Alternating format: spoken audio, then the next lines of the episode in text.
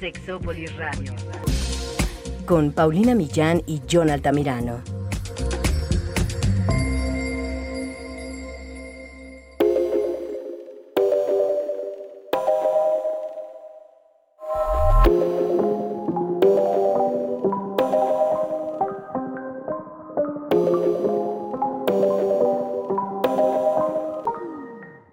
cosas ve una terapeuta sexual y de pareja en su consultorio?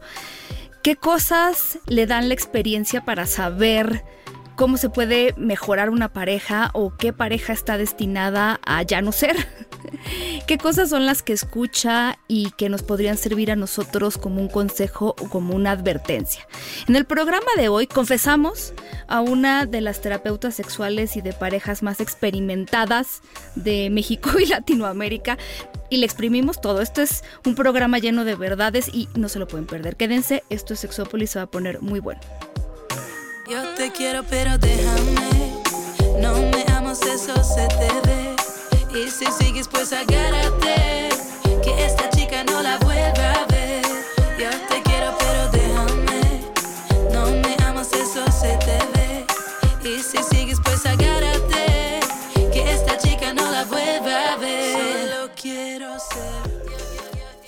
Hola, ¿qué tal? Bienvenidos y bienvenidas a esta cabina nocturna. Ustedes no están para saberlo, pero yo en este momento estoy conversando con una invitada que tenía que haber sido la primera en mi programa, pero por cosas de la vida viene siendo la número no sé qué. No puedo creerlo, pero estoy muy feliz antes de que les explique de qué se trata todo esto, eh, quiero, bueno, es que es Roberta, es mi amiga Roberta, pero es la doctora Roberta Medina Aguirre, o sea, es la doctora, porque yo en algún momento le di clases, pero no significa que fuera así como que con más conocimiento. O sea, ella tiene, es una mujer que se ha dedicado a la terapia de pareja y la terapia familiar por más de 15 años. Tiene seis maestrías en sexología, en terapia, tiene un doctorado, un postdoctorado. O sea, esa mujer tiene mucha experiencia, pero yo he tenido el privilegio de tenerla como amiga y de contarle mis crisis y que ella me ayude a salir adelante. Y siempre digo, ¿cómo sabe esta mujer? Y luego digo, pues sería bueno que lo compartiera también con de Sexópolis. Entonces el día de hoy, desde Tijuana, que algunas personas saben que yo luego hago programas con ella ya, les voy a presentar a mi querida amiga Roberta Medina. Hola Roberta. Hola Paulina. Hola, hola. Pues oye, qué gusto, qué hermosa presentación. Muchísimas gracias. Oye, qué gusto porque finalmente que se nos hizo lograr coincidir en este espacio de Sexópolis. Muchas gracias, muchas, muchas gracias por tu invitación. Y pues aquí ya lista para compartir un poco de lo que de lo que he aprendido un poco de lo poquito que sé pero que con todo el corazón por supuesto que está a su servicio. Sí eso además es una realidad que no les dije. Ella tiene un programa de radio que sale todos los días y la verdad es que te dedicas mucho a los medios. Creo que también un poco como yo con esta idea de poder compartir el conocimiento y ver qué de lo que nosotros hemos visto pues le, le ayuda a la gente que eso es un poco lo que quiero exprimir hoy contigo Ojalá ya estuviera Jonathan por aquí, pero eh, cosas de la vida y del destino y pues del coronavirus en que conectarnos está complicado a veces, pero eh, por muchas cosas que tú me has dicho, es que hay muchas cosas que me dejan pensando. Yo, yo te propuse este tema como una manera de englobar algunas de las cosas que yo he visto, pero tengo muchas preguntas para ti. Porque me queda claro que la, la, cuando me ha tocado estudiar esto de pareja siempre ha sido pues eh, todas estas, a ver, el amor, yo siempre he dicho, cualquier estúpido se enamora, es un proceso que sucede y a veces de verdad no nos enamoramos de la indicada o el indicado, pero el tener una relación de pareja, el amar y todo esto es algo que vamos construyendo. Es algo que tiene que ir, pero, no, no, nos los enseñan, no es algo que nosotros aprendemos en la vida y entonces metemos mucho la pata porque no nos sabemos comunicar, no sabemos expresar y, creo que eh, la educación viene de las películas, las telenovelas y, y, y no va por ahí, no va por ahí. Fíjate que, que coincido contigo en el hecho de cualquiera puede enamorarse, incluso cualquiera puede coger, ¿no? Eh, hablemos un poquito de sexo. Pero bien. Cualquiera puede coger como, ajá, como un acto coital penetrativo, pero el erotismo, ¿no? que es esta parte mucho más compleja y, deliciosa, eso ya, ya necesita un poquito más de conocimiento, ¿no? De, de, cosas mucho más complejas. Y lo mismo es una relación de pareja, es finalmente cualquiera se puede enamorar, cualquiera puede ir a vivir junto con alguien, pero lo cierto es que lograr una relación de pareja que trascienda y ojo, no estoy hablando de un modelo tradicional que probablemente ya está muy en desuso, pero estoy hablando de una relación que, que logra mezclar la comunicación, la amistad, algo que me parece importantísimo, la complicidad, el admirarse, el ser personas que se acompañan en la vida, ¿sabes? Pero sobre todo que entienden cómo negociar y cómo recomunicarse, porque, a ver, a mí me parece que, que aunque esto le quita todo lo romántico, y luego de repente, eh, lo sé, ¿no? Es como, de repente puedo ser un poco ácida en esto de, de, de haber visto tanto, pero lo cierto es que una relación de pareja es un trabajo. Igual como te preparas para un trabajo y que quieres llegar al puesto ejecutivo y que te planteas en tus 20, en tus 30, cuando ya esté en mis 40 o en mis 50, quiero ser el CEO de la empresa. Lo cierto es que así mismo tiene que ser una relación de pareja. Eh, de alguna manera pensamos que lo complicado es en escoger o elegir a la que vamos a querer como persona que nos acompañe en la vida y ya por eso se va a dar todo, ¿no? Voy teniendo los hijos, voy pagando la hipoteca, ya compramos una casa y ya. Y vivieron felices para siempre. Claro, no. No, pero y aparte es, eh, esperamos que ya por ende se dé todo, se dé la pasión, se dé bueno, ya, listo. Y la realidad es que cuando nos vamos dando cuenta que no es así, entonces empezamos a considerar que perdimos tiempo, que debimos haber hecho más o probablemente a veces no es una cuestión de cantidad, sino una cuestión de forma y eso es lo que nos hace falta mucho identificar la forma del otro. Oye, yo te quiero preguntar algo y, hacer referencia a una anécdota que alguna vez tú me contaste, porque hay una, eh, bueno, yo espero que no muchas personas, ah, o algunas supongo que ya sabrán, que pues que el amor no siempre es, o sea, el objetivo no es estar siempre enamorados y felices, y es más bien una, pues sí, es una búsqueda, es un trabajo y no siempre estar, no sé cómo explicarlo. Yo me acuerdo que alguna vez contabas de una chica que estaba preocupada porque se iba a casar y no estaba súper emocionada como ella ha visto que sucede en, no sé, en los realities y que tú le decías, pero bueno, es que tienes años también con la misma persona y no sé cómo iba la historia por ahí, ¿no? Fíjate que eh, creo, creo acordarme un poquito, no estoy muy segura, pero mira, yo eh, en ese sentido lo que te voy a decir es, creo que hemos idealizado, de verdad hasta me atrevería a decir que el, amor y la pasión de alguna manera están idealizadas y sobrevaloradas. Tenemos la expectativa de que cuando voltees y ves a la otra persona, le veas perfecto, le veas ideal y en cuanto empiezas a verle sus errores es así como de, Ah, y, si vuelvo a intentar y a lo mejor me saco mejor suerte, ¿no? Exacto. Sin darnos cuenta que, que eso es el amor. El amor verdadero tiene que ver con conocer, eh, quizá en términos más socializados ahora, la sombra de la otra persona. Es eh, amarle no por lo bueno, sino con y por lo que no es tan bueno de su persona. Entonces, a veces queremos eso, ¿sabes? Ese, ese rush, esa emoción, esa intensidad. Y vale que, que, es muy bueno, o sea, que la dopamina es maravillosa, pero eso no es eh, todo en una relación de pareja. Y creo que también llega un momento de la vida que es importante tomar decisiones conscientes. ¿Qué quieres de la vida? E, el sentir esta adrenalina, el sentir esta incertidumbre, el sentir esta intensidad y que no necesariamente te va a dar un, un futuro una relación estable. Y es válido, hay personas que dicen, no, bueno, es que yo quiero vivir en el, en el extremo, ¿no? En, el, en la punta, en la cima todo el tiempo. Y bueno, adelante, solo hay que, hay que entender que probablemente viviendo tan arriba no se va a poder construir algo. Y hay otras personas que deciden por eh, tener una vida un poco más tranquila. Y creo que aquí hay una situación también interesante a resaltar. Pensamos que entonces cuando ya no hay intensidad, hay muchas personas que pierden como el interés, y eso, de eso ya se ha hablado mucho, que precisamente por eso hay personas que están constantemente cambiando de parejas, porque entonces... Sí, es lo que te iba a decir, es como el pretexto para ya no echarle ganas para irme, ¿no? El pretexto de ya no eres lo que yo esperaba que fueras, porque ahora conozco toda la parte de ti.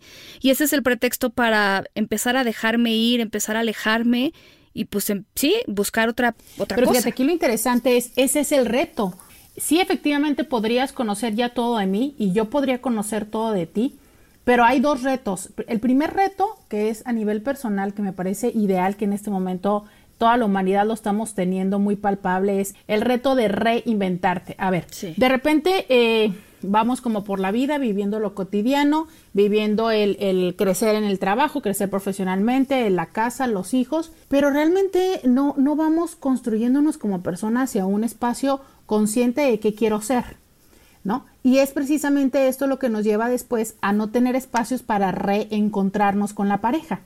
Y eso sí es importante decir, ¿no? Es cuando tú piensas que conoces tan bien a tu pareja, yo te diría, y cuidado, ¿no? Dúdalo un poquito, porque eh, si esto es así, eso significa que tu pareja no se ha movido, no ha crecido y bueno, sería como algo a considerar.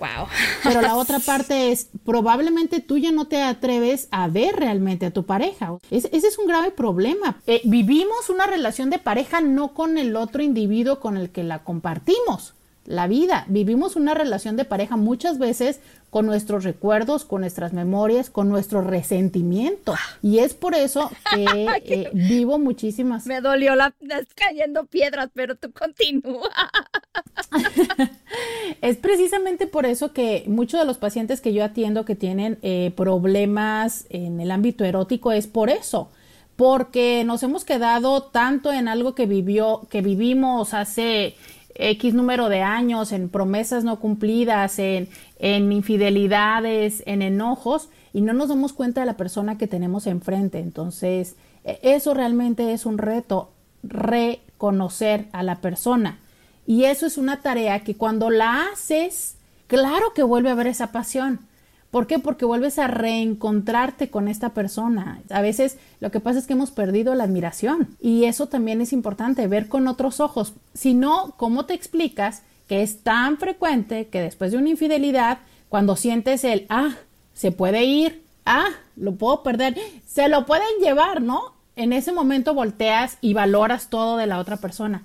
Ah, claro, es que era, era, era, ¿no? Bueno, eso es, es qué tanto ves a la persona con la que vives o qué tanto te has quedado con un concepto que probablemente ya no sé.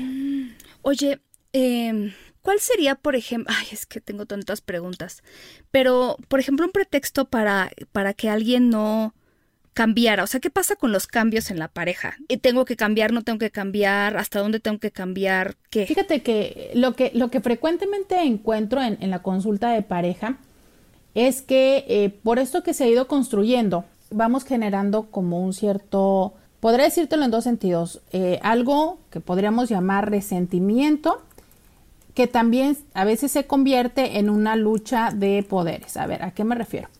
Eh, hay momentos en que las personas están ya tan lastimadas, tan dolidas, que justo si tú me preguntaras en este momento, mayo del 2020, toda la, creo que todas las consultas que tengo de pareja, eh, están promovidas por los hombres. ¿Pero por qué? Porque las mujeres les han dicho ya no, por una y otra y de una forma y de otra. Pero las mujeres llegaron a un punto del ya no. Obvio, para ellos es, ah, entonces ahorita sí, vamos a terapia, este, sí, voy a cambiar, te prometo. Y cuando hablas con ellas es, han sido 10, 15, 20 años de estar en la misma situación, pero que de repente, híjole, nos es mucho más fácil justificarnos de lo que estamos viviendo y apuntarle a la otra persona y decirle, bueno, es que tú tampoco estás haciendo, es que el día que tú hagas esto yo lo voy a hacer.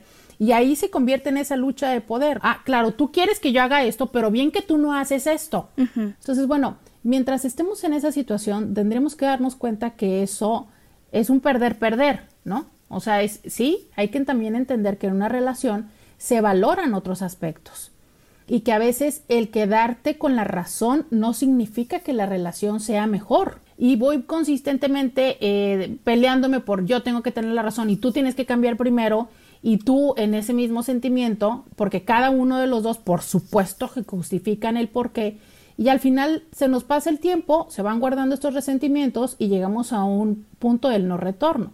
Y hay que entender esto, algo que a mí me fascina de la terapia de pareja, que realmente me, me encanta es el darme cuenta muy frecuentemente, los dos tienen razón. Cada uno desde su lugar. Que claro, sí. Cuando dice las cosas, dices tú, claro. Sí, Ay, claro, o sea, hasta yo.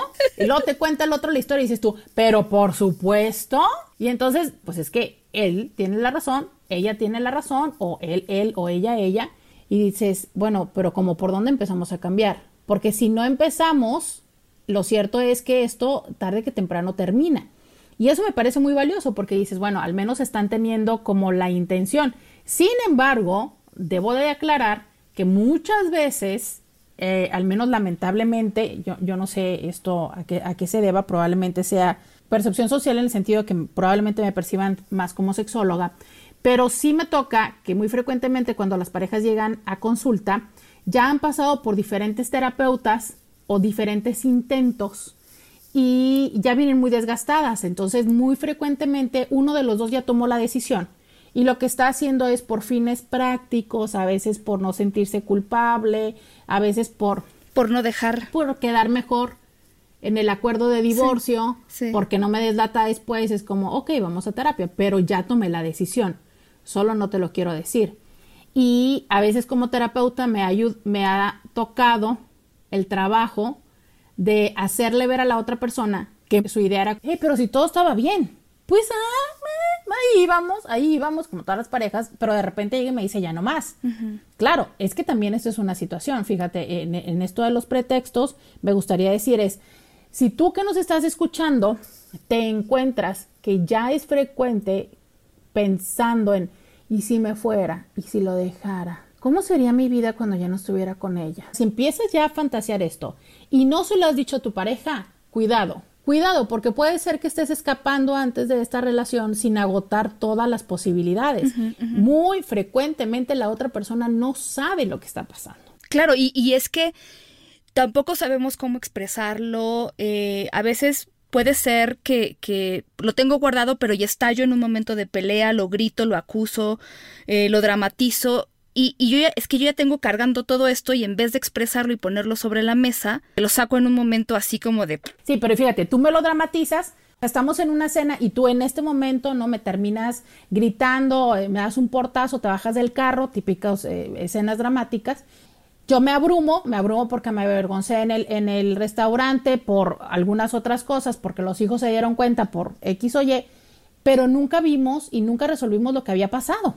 Tuvimos eh, tu microcatarsis o la mía, pero es que difícilmente nos sentamos a ver, oye, es que esto no es nuevo, o sea, es que hay detrás. Y yo se los digo frecuentemente, es de verdad. A mí me parece que quizá los terapeutas sexuales tendríamos que ser también terapeutas de pareja, porque ya para cuando empieza el problema en lo erótico, es que ya hay muchas cosas emocionales que no estaban funcionando. Entonces sí, efectivamente a veces sucede que no lo decimos porque, y aquí vienen una serie de pretextos. Primero, no queremos lastimar a la otra persona.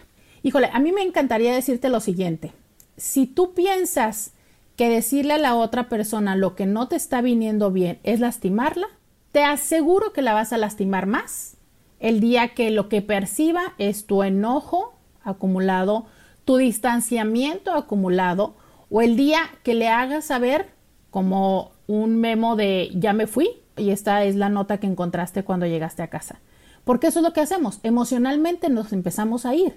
Entonces créeme lo que eso va a lastimar más. Número dos, para evitar problemas.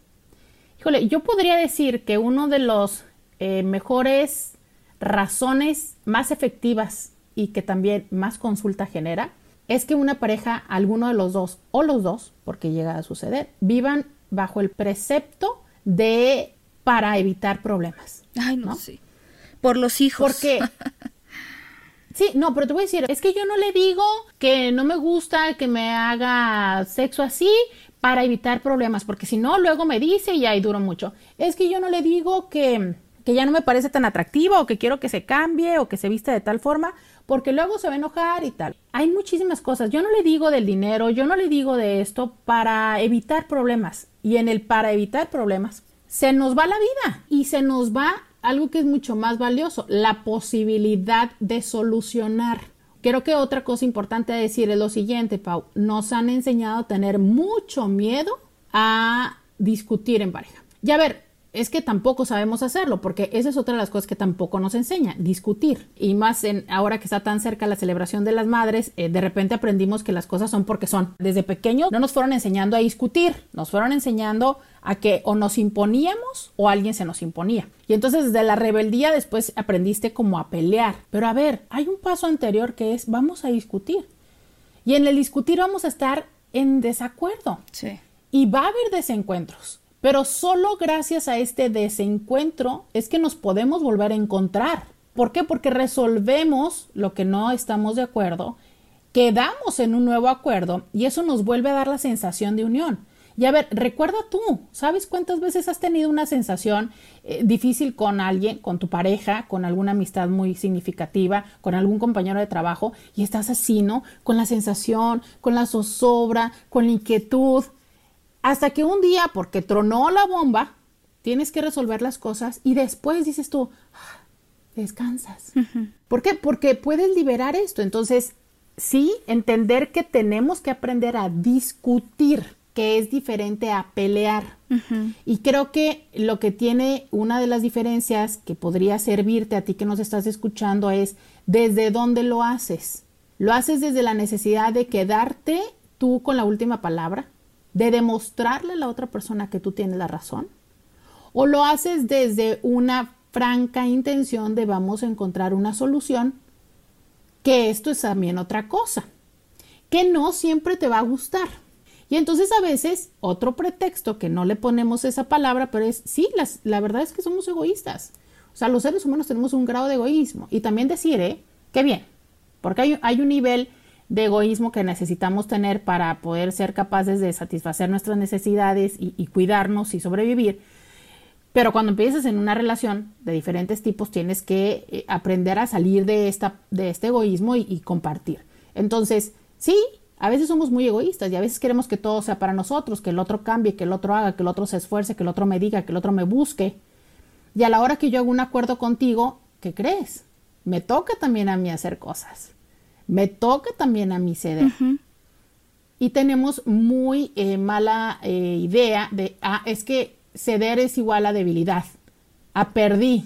Sí. Yo no sé, o sea, probablemente lo que estés ganando es más tiempo, más calidad en tu pareja, más entendimiento.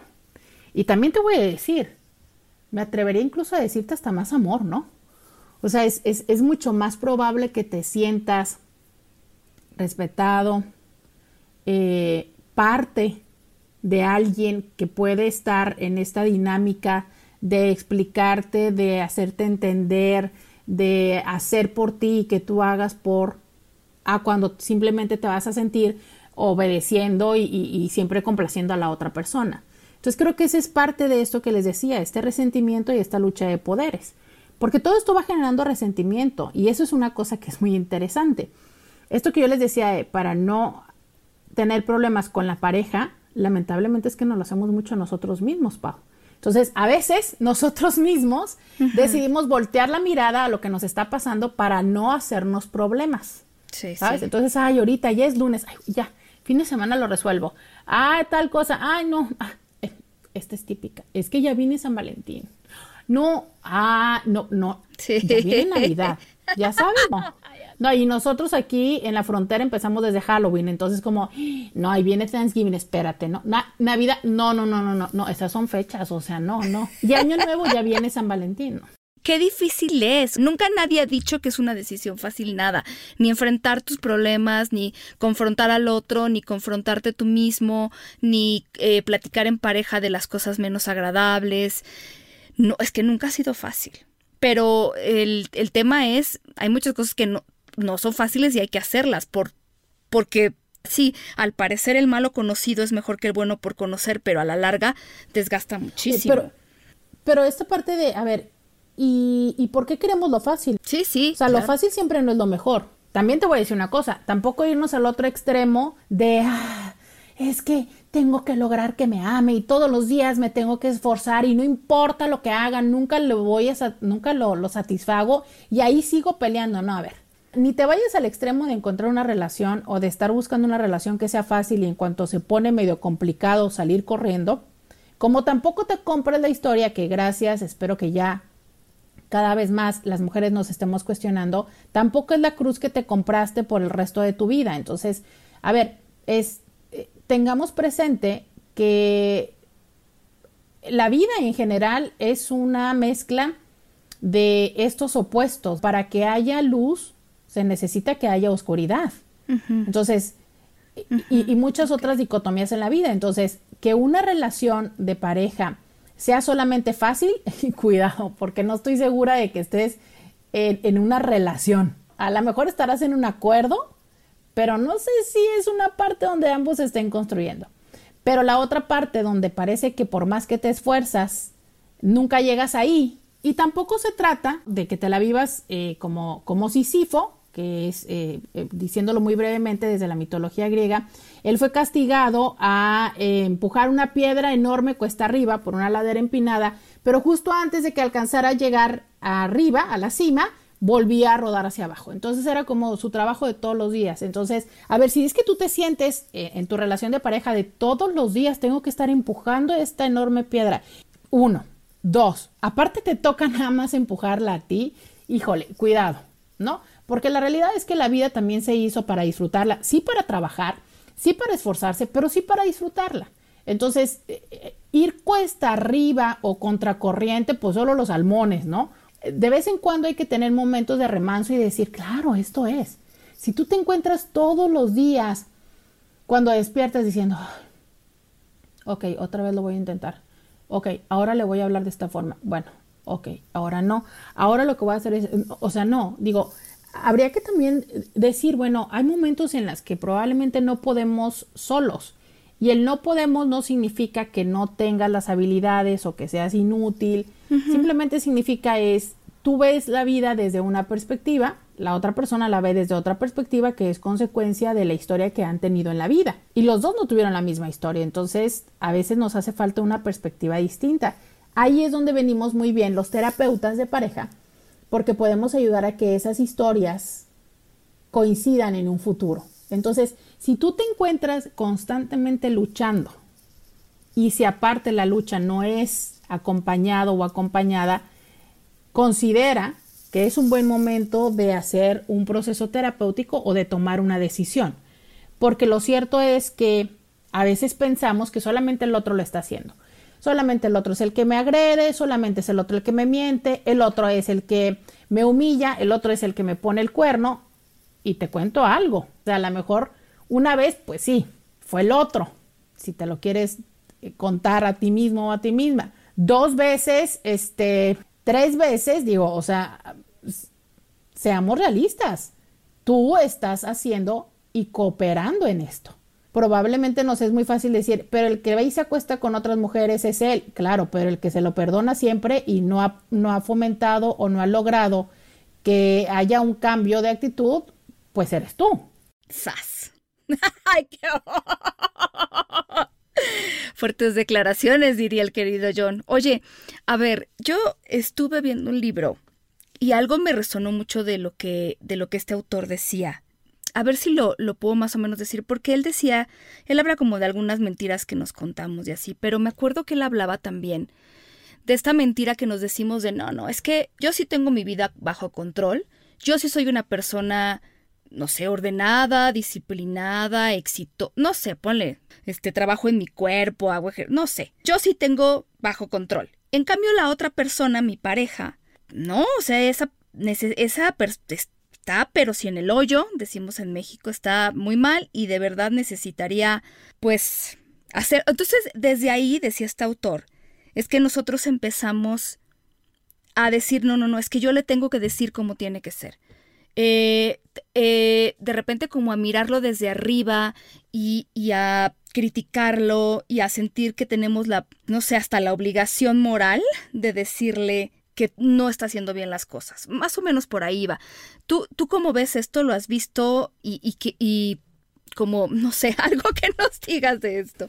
Mira, tengo, tengo varias ideas que compartir. La primera es, por eso yo les decía, y creo que van dos veces que lo, que lo menciono ya, es eh, la importancia de admirar a tu pareja.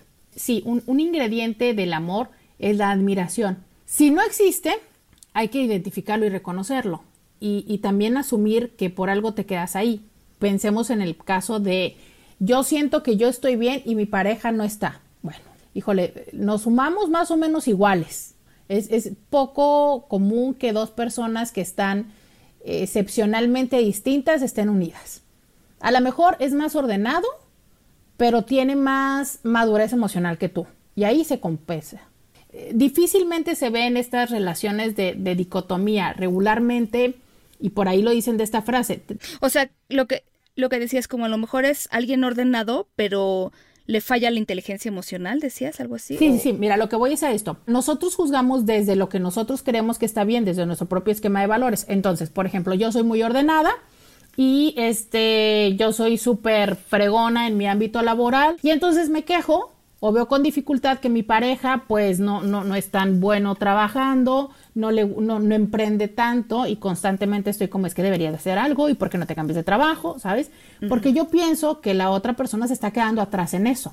Bueno, a ver, no es como que la otra persona no tenga cosas. A lo mejor la otra persona lo que tiene es eh, mucho mejor capacidad para vincularse socialmente, tiene mucha más madurez emocional en otros sentidos, o simplemente, digo, a veces por eso es que sigues en esa relación, porque tiene la capacidad emocional para poder lidiar contigo. Entonces, entendamos lo siguiente. Desde esta frase que lo dicen, tiene la pareja para la que te alcanzó. La realidad es que resonamos más o menos igual. Te lo aseguro que eh, esta frase que a mí no me gusta, pero que en este momento la ejemplifica muy bien. Nunca falta un roto para un descosido. claro. O sea, difícilmente alguien que se entiende completo y de paquete, va a andar con alguien que le hace falta algo. Okay. ¿Sí me explico? Lo que pasa es que hay que entender desde qué carencia nos estamos vinculando. Claro, lo que estoy entendiendo es, no es una realidad, porque si yo veo que a la otra persona le faltan cosas, también a mí, porque todos tenemos un roto y un descosido, todos tenemos nuestros bemoles. Exacto. Si no, no estarían ahí o estarían muy raros. Exacto. Y entonces ahí es, si tú eres el que está pensando que a la otra persona le hace falta mucho, a ver, cuidado, inhala, exhala tres veces, dale tres cucharadas de humildad y reconoce lo que sí tiene tu, otra, tu pareja. Uh -huh. Porque solamente así vas a poder eh, volver a retomar esta admiración. Uh -huh. Hay personas que incluso ya hasta perdieron la paciencia y ya lo ven yo voy a decirles algo. Eh, yo pues ya les he dicho, tengo mm, casi 15 años de terapeuta de parejas. He trabajado con parejas que se golpean. He trabajado con parejas que se ponen el cuerno múltiples veces. Y, y yo antes pensaba, y lo que siempre se nos dice es que una vez que se faltan al respeto no puede haber nada. Yo lo que he encontrado es que lo que me cuesta mucho más trabajo de lograr que una pareja se reencuentre es cuando ya no hay confianza. Y la confianza no que queda de cuando se han puesto el cuerno y necesito ver tu celular. No, la confianza que significa creer en el otro. La esperanza de que el otro puede, de que el otro va a cambiar. Cuando yo ya no espero nada de ti, cuando ya uno de los dos ve al otro así, uh -huh. o sea, ya hay muy poco. Porque además es el mejor caldo para, bueno, decía este autor también, para maltratar. Y lo que tú decías que importante, o sea, a mí solo me están eh, puntualizando todo lo mal que hago, yo no me siento admirada o admirado, ¿cierto? No, claro, y, y, adivina qué, lo que tú dices es, bueno, claro, y vuelvo a este ejemplo, pues yo no soy organizada, tú muy limpia de ser, pero ¿no te has dado cuenta que tus hijos ni siquiera te soportan? Uh -huh. O sea, que cuando tú llegas a la casa, todo el mundo salimos corriendo, cada quien para su cuarto. Claro que a mí me da enojo, claro que a mí me da mucho resentimiento. ¿Y sabes qué? Me dan 300% más de ganas de jamás limpiar. Wow. ¿No? ¿Por qué? Porque tanto me lo estás pidiendo tú y tanto me estás eh, hablando de esa manera y tanto me estás probablemente pisoteando y claro que humillando, que menos me va a dar las ganas de hacer las cosas. Uh -huh. Y que muy frecuentemente es bien curioso porque eso hasta lo vemos en la cama. Si llega un momento en que lo que hago es no coger contigo. Y no porque no quiera, sino porque estoy tan enojado y tan enojada, y esto lo digo en los dos sexos, o sea, tanto le sucede a las mujeres como a los hombres luego tienen problemas de eh, disfunción eréctil o de eyaculación precoz, pero tiene que ver con su, a ver, se me empieza, me empiezas a reducir tanto el espacio en la relación, en la vida, que entonces busco de dónde puedo tomar y en el único lugar donde puedo como hacer un reajuste de cuentas a veces es en la cama. Entonces, sí, claro, ver a la persona así no te lleva a ningún lado y por eso te decía yo, es que si tú te encuentras y te das cuenta, a veces ni siquiera nos damos cuenta, pero yo sí les digo, por favor, escucha. Si tu pareja consistentemente te está diciendo, es que siempre te estás quejando, es que no importa lo que haga, no te puedo satisfacer, es que siempre tienes la razón, pues ya mejor dime qué hacer porque pues no sé qué hacer. Ojo, pregúntate si realmente eh, qué parte de todo esto tienes razón. Porque la mayoría de las veces lo que contestan es, pues sí, Lo que pasa es que si lo dejo que haga las cosas, las hace mal. y como las tengo que hacer yo, pues mejor las hago desde un principio. No, pues dale, mi amor. Dale. Sí, claro. Entonces ya la otra persona, pues ya mejor hazlas tú. Porque ya sé que si las hago yo, me vas a decir, me, va a me vas a regañar, vas a decir que así no se hacen, pues ya hazlas tú. Pero entonces la otra persona se niega a considerar que pueda ser él o ella la opresora, y esto entrecomillados y solo por denominarle de una forma, porque su justificación es que el otro es inútil, incompetente, que tarda o tal. Pues bueno, a ver, el otro va a seguir siendo tan inútil y tan incompetente como tú sigas haciendo las cosas. Y entonces hay que entender que el otro va a tener una posibilidad de hacerlo y una capacidad de hacerlo. Y esa capacidad no significa que esté mal, es diferente a la tuya, solo diferente a la tuya. Y creo que esa es otra cosa que lamentablemente dejamos de, tener eh, presente en las relaciones de pareja y que es muy importante, es la diferencia. las diferencias son enormes, son, son maravillosas. Gracias a que existe la diferencia, podemos estar juntos. Exactamente. Sí, ¿para qué quieres a alguien igual que tú? ¿Qué, ¿Qué, cantidad de ego te va manejando la, la, persona que te dice, quiero un clon mío, que le guste lo mismo que a mí, que se dedique a lo mismo? Y que aparte qué aburrido, que sea igual que yo. ¿Dónde nos reencontramos? No, no, para, como para qué. Como qué te aporta una persona que es tu espejo. ¿Y qué le aportas tú? Y ahí es donde viene el segundo, la segunda cosa que quisiera agregar a esta pregunta que me hacías hace unos minutos, que es sí, hay personas que se sienten en el punto o en el lugar de estar aportando y enseñándole a todo el mundo. Ojo, es cierto, siempre vamos a tener cosas que podamos mostrarle a la otra persona, pero si tú te encuentras consistentemente enseñándole a la otra persona, pregúntate si lo que tienes no es una relación más bien padre-hijo. Sí, claro. ¿No? Jefe empleado, ¿no? Porque entonces te voy a decir una cosa, esa puede ser una relación muy funcional, pero no necesariamente va a ser una relación de pareja igual tú a tú y erótica. Porque tarde que temprano sabemos que en esas relaciones el erotismo desaparece.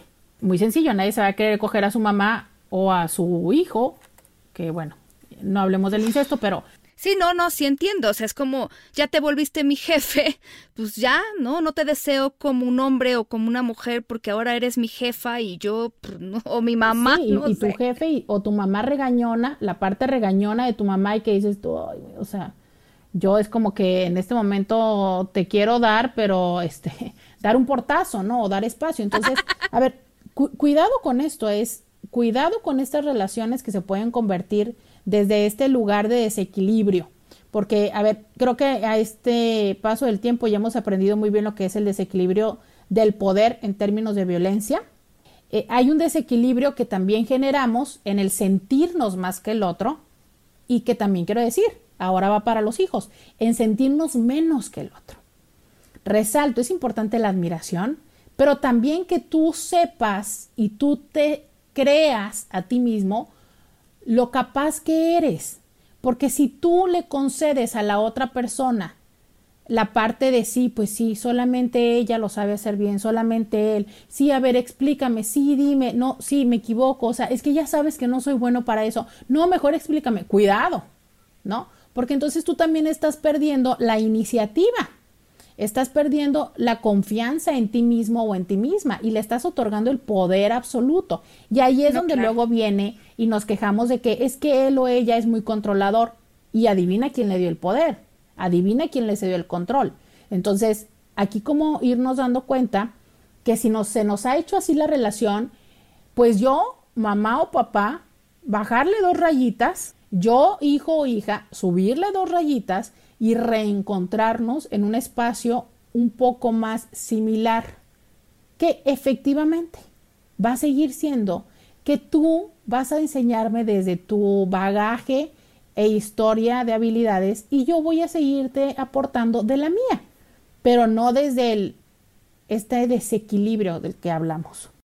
Otra cosa que a mí se me hizo muy fuerte que alguna vez leí tiene que ver con cómo de repente los seres humanos nos sentimos merecedores de todo.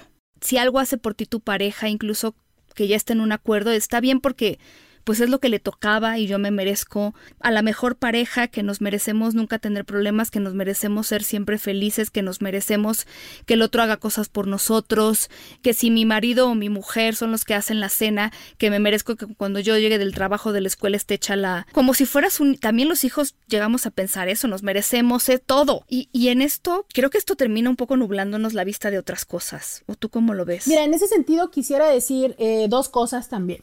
El primer punto es, creo que cada vez somos más los que eh, hemos sido creados por padres muy amorosos que con su mejor gran intención de que nosotros no, no viviéramos las limitaciones y las frustraciones que ellos tuvieron, pues nos han dado todo lo que está y lo que estuvo en sus manos. Pero eso lleva a una consecuencia que hoy por hoy estamos viendo muy frecuentemente, que se critica mucho en los millennials, pero que la verdad es que yo también lo encuentro en, generaciones anteriores, que es no tenemos tolerancia a la frustración. Eh, no hemos aprendido eh, el hecho de la postergación de la recompensa. Todo lo queremos rápido. Y no, no, bueno, es que la tecnología tampoco nos ayuda, ¿no? Es que yo ahora quiero que me respondas en cuestión de segundos, porque aparte ya tengo mis palomitas azules que me dicen que lo leíste. ¿Tú has visto, Paulina, cómo se ponen los adultos con el ya me leíste y no me respondiste? Sí, claro. No, bueno, no, bueno, claro. Me dejaste en visto, este, por quién sabe cuántos días, horas, estás, en línea y no, me contestas. Me tienes que responder. espera, que hay un espacio de la otra persona, hay una libertad de la otra persona. Incluso esa persona tiene libertad de no responderte. Entonces, bueno, desde ese lugar decir, estamos siendo muy incapaces de tolerar la frustración. Y me parece muy, muy, muy interesante el poder darnos cuenta cómo es que estos tantas semanas de confinamiento Ojalá que les haya regalado esa lección a muchos adultos y que a todos nos deje un poquito más de tolerancia a la frustración, porque ese ha sido el problema mayor del confinamiento, el no puedo salir y no puedo hacer lo que yo quiera. Entonces, a ver, es como entender un poquito, ¿no? Por eso es que todas las personas buscan la píldora mágica que les baje de peso sin hacer dieta, la píldora que les dé el placer sexual sin ir a terapia, sin esforzarse. Sin hacer el pre, ¿no? O sea, sin, sin, tener buena técnica, ¿no? Entonces es, queremos soluciones rápidas y express. Y entonces, si eso queremos del mundo entero, ¿no? De personas que no, no les somos ni no son significativas, 30 veces más la quieres de la persona significativa. O sea, es, voy a ser muchísimo más intolerante que tú no me respondas que tú no me digas esto, que tú no me hagas, ¿no? Que tú no me hagas la cena, que tú no estés aquí, que tú no quieras tener sexo, que tú. Entonces, no sabemos entender o no sabemos vivir que la recompensa viene después. Y no solamente viene después en el plazo del tiempo, sino viene después que te has esforzado por algo. Entonces, es, es en dos sentidos. Es lo queremos rápido, ¿sabes? Y lo queremos de, de la otra persona, es nos lo tiene que dar. Entonces, eh, entendamos esto, ¿sabes? Hay que entender si la otra persona, qué tanto es que la otra persona realmente no esté colaborando para la relación o qué tanto y qué tan enorme es tu incapacidad de lidiar con la frustración. Es que yo, por ejemplo, lo veo también en el... Eh, hasta me acuerdo que puse un meme que gustó mucho en Instagram, no era mío, pues lo, lo compartí de alguien más, un meme, una frase que decía algo así como, estaba en femenino, pero claro, aplica a los hombres, que decía, algo así como las mujeres cuando te dicen las cosas que no les gustan no es por molestar, es porque quieren que la relación esté bien. Porque decía mujer callada, mujer cansada y cuando nos cansamos nos vamos, algo así. Pero aplica también para los hombres y entonces creo que la tolerancia a la frustración también va en el sentido de yo me estoy sentando contigo a decirte algo que siento que no está bien, a platicar contigo o a decirte esto no me gusta o hoy no estoy en mi mejor día. Y entonces ahí también entra la tolerancia a la frustración, a entender que no, no hago todo bien y que la relación no siempre va a estar súper bien y que tú me puedas decir cosas.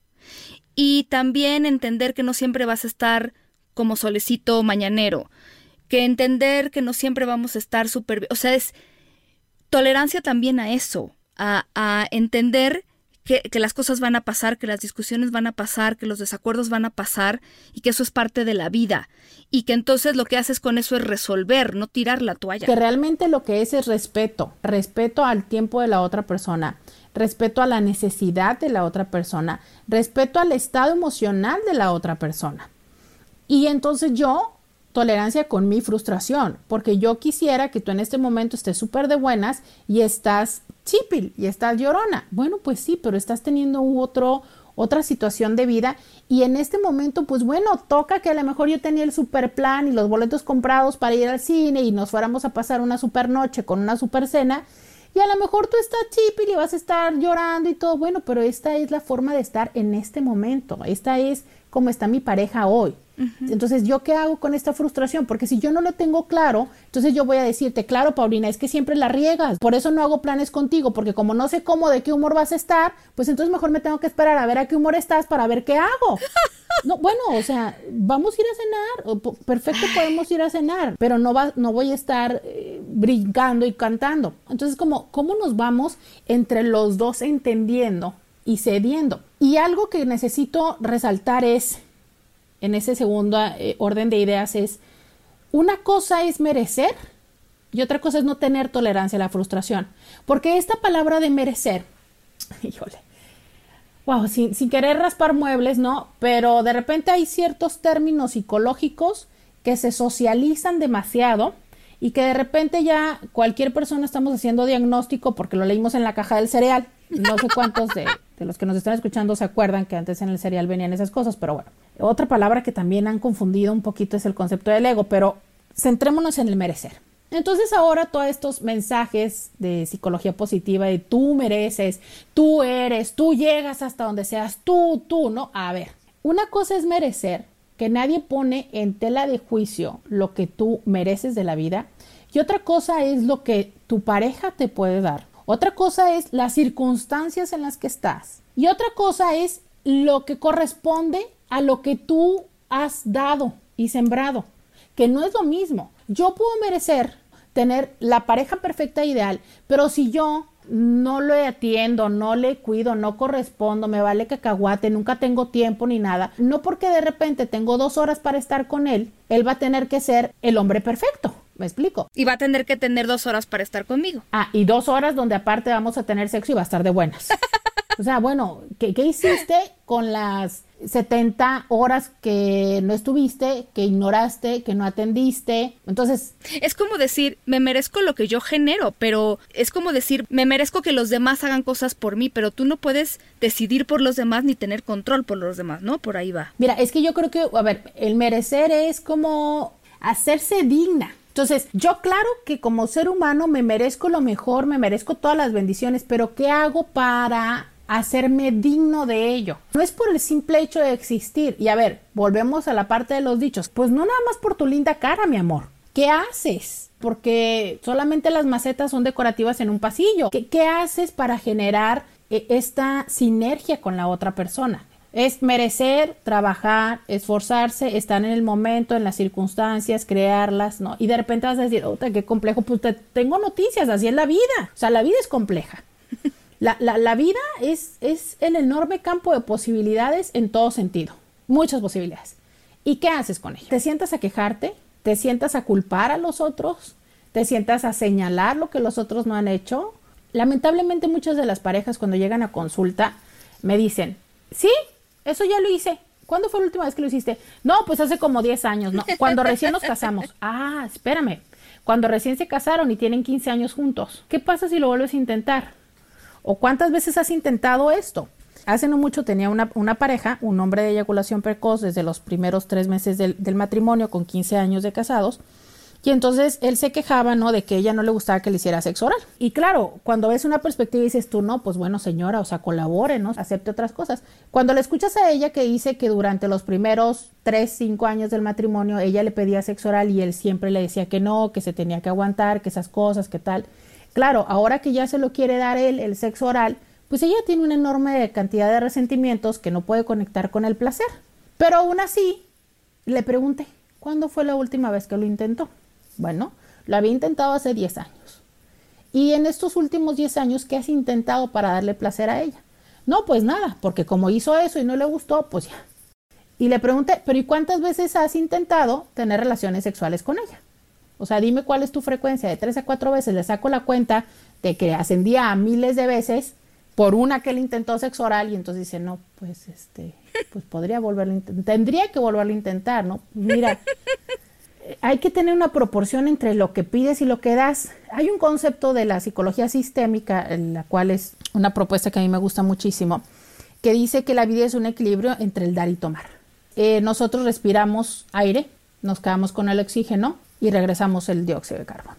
Comes, te quedas con unos nutrientes, algunos nos quedamos con un poquito más y de todas maneras regresas un poco. Eso es de la relación de pareja. ¿Qué recibes de la otra persona y qué das a la otra persona? Si estás con una persona que siempre te está pidiendo o a la que siempre le tienes que dar y tú nunca recibes, oye, o sea, hasta los pozos se secan. sí, claro. Fíjate que es muy curioso porque ahí es una vez más cuando se junta esta parte que decía yo antes de cómo nos unimos con las personas que complementan nuestras carencias, porque a veces yo que no sé recibir, me uno a alguien que no sabe dar, ¿no? Entonces me viene muy bien, pero a la larga me viene muy mal, porque me quedo con muchos números rojos. Entonces e, es importante esto. Y también desde, desde otro lugar recordar esto que seguramente ya les has mencionado, este libro que se llama Los cinco lenguajes del amor. No. Eh, es un libro. sí, sí, ah, creo que era difícil de conseguir ya, pero, algún tendremos que hacer un programa sobre eso. ah, ¿te parece? ¿Te parece? Pues bueno, se los dejamos en pausa, pero eh, básicamente les explico que es cada persona tiene una forma diferente de amar y de sentirse amado. Entonces, muchas veces lo que sucede es que estamos pidiéndole a la otra persona algo que la otra persona no tiene los recursos o la capacidad para dar. Entonces te voy a decir, por ejemplo, eso que me pasa frecuentemente en, las relaciones, ¿no? Llegan a pareja, llegan a terapia a la pareja, y entonces le preguntas al hombre y te dice el hombre, no, pues, pues bien, ahí va la relación, ¿no? Oye, pero no, pues todo bien, yo lo que quiero es tener más sexo porque no sé qué y no sé cuánto, pero, ¿no? Eh. Entra la mujer y lo que te dice es que el sexo es lo de menos, o sea, quiere coger, yo cojo. Pero lo que a mí me molesta es esto y esto y esto y esto y esto y esto y esto. Entonces, el hombre piensa que nada más hace falta un poquito de sexo y lo digo en dos sentidos, no nada más cuando lo está pidiendo, a veces es esto. A veces llegan a consulta y dicen, es que lo que falló en mi matrimonio es que toda la vida eyaculé rápido. Cuando le preguntas a la mujer dice, no, pues eso es lo de menos. O sea, a mí lo que me, lo que me molestó es que nunca hizo nada por, por mejorarlo, nunca me puso atención, ¿sabes? Claro, claro. Entonces, es esa parte donde qué es lo que es, qué es lo que nutre a tu pareja y qué te nutre de tu pareja. Y a veces lo dejamos de lado. Entonces, a veces puedo yo sentir que yo merezco, merezco, merezco, entonces yo estoy tome y tome y tome, dame, dame, dame, alimentame, y se me olvida que tú también mereces y que tú también necesitas. Ay, qué fuerte. Oye, sí te voy a comprometer al aire para ese programa porque hay mucho que decir. Y sí, son unas realidades que necesitábamos algunas personas escuchar. y me río además. es que te voy a decir una cosa, es todos, todos necesitamos aprender a ser pareja, Pau o sea, yo, no sé por qué eh, nos genera tanto ruido y por qué pensamos que el amor todo lo puede. O sea, una noticia más a las malas que les he dado hoy, el amor no es suficiente. No, no, no, para nada. No lo es. No. Es buena gasolina, pero hasta el carro necesita más que gasolina. ¿Sabes? O sea, no es suficiente. Nos ayuda, pero necesitamos trabajo, decisión, constancia, algo que es, híjole, tan caro en estos momentos y escaso, el compromiso, e, el compromiso de hacer las cosas y realmente es, es un proceso de crecimiento. Tengamos presente que solo reconocemos aquello que, que, hemos vivido, aquello, entendemos aquello que hemos vivido, pero lo cierto es que la otra persona tiene todo un bagaje que desconocemos y que solo con ese amor y con los ojos abiertos y con entender y con empatía podemos eh, crecer juntos y coincidir. Cierto. Roberta, yo tengo muchas dudas, muchas preguntas y muchos agradecimientos para ti por estar con nosotros. Lástima que yo no pudo estar, pero le voy a mandar este podcast para que ya ya me imagino su cara. y sí, podemos hablar de eso. Eh, hay muchas cosas que seguramente si ustedes tienen ganas de que Roberta nos platique de un tema, me mandan un mensaje y yo la vuelvo a convencer y nos ponemos de acuerdo en estos horarios complicados, pero dinos de tus redes, porque también eso es una realidad. Si ustedes quieren escucharla diario, su dosis diario de Robert, sí hay para dosis diaria, sí hay. Platícanos de lo que haces para que te sigan. Claro que sí, mira, eh, tengo un programa de radio eh, de corte informativo y también eh, un poquito psicoeducativo y de diversión que se llama Diario con Roberta. Es de lunes a viernes de 11 de la mañana a 1 de la tarde. Esto es horario del Pacífico. Todos los días lo transmitimos a, través de una estación de radio regional, pero también en las redes sociales, de lunes a viernes de 11 a 1. También eh, tenemos otro espacio donde hablamos abiertamente de sexualidad, que esto es los jueves por la noche, que se llama Sexo con Roberta, y, y bueno, con la intención de poder explicar todas las cosas lo, más, lo más apegado a la realidad.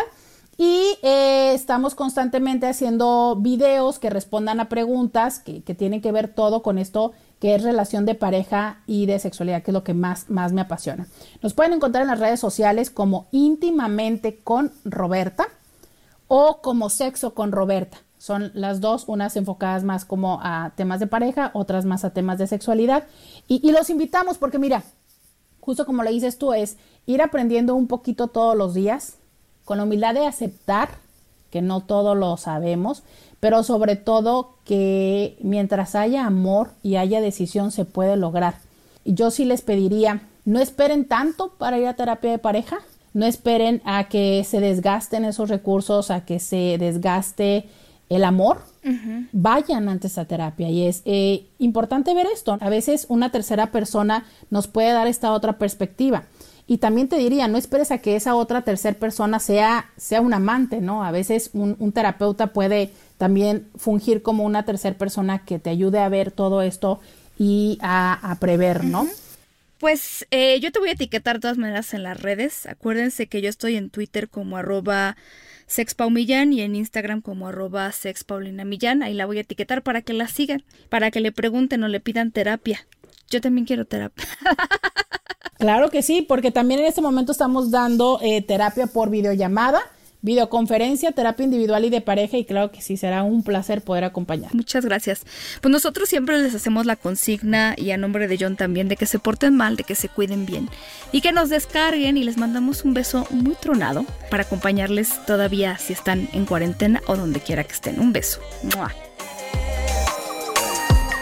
Él me decía que esa falda era muy fea porque sus celos nunca dejaron que fuera bella. Me controlaba todas las noches, noches en vela. Con sus peleas, con mi persona y la botella. Yo te quiero, pero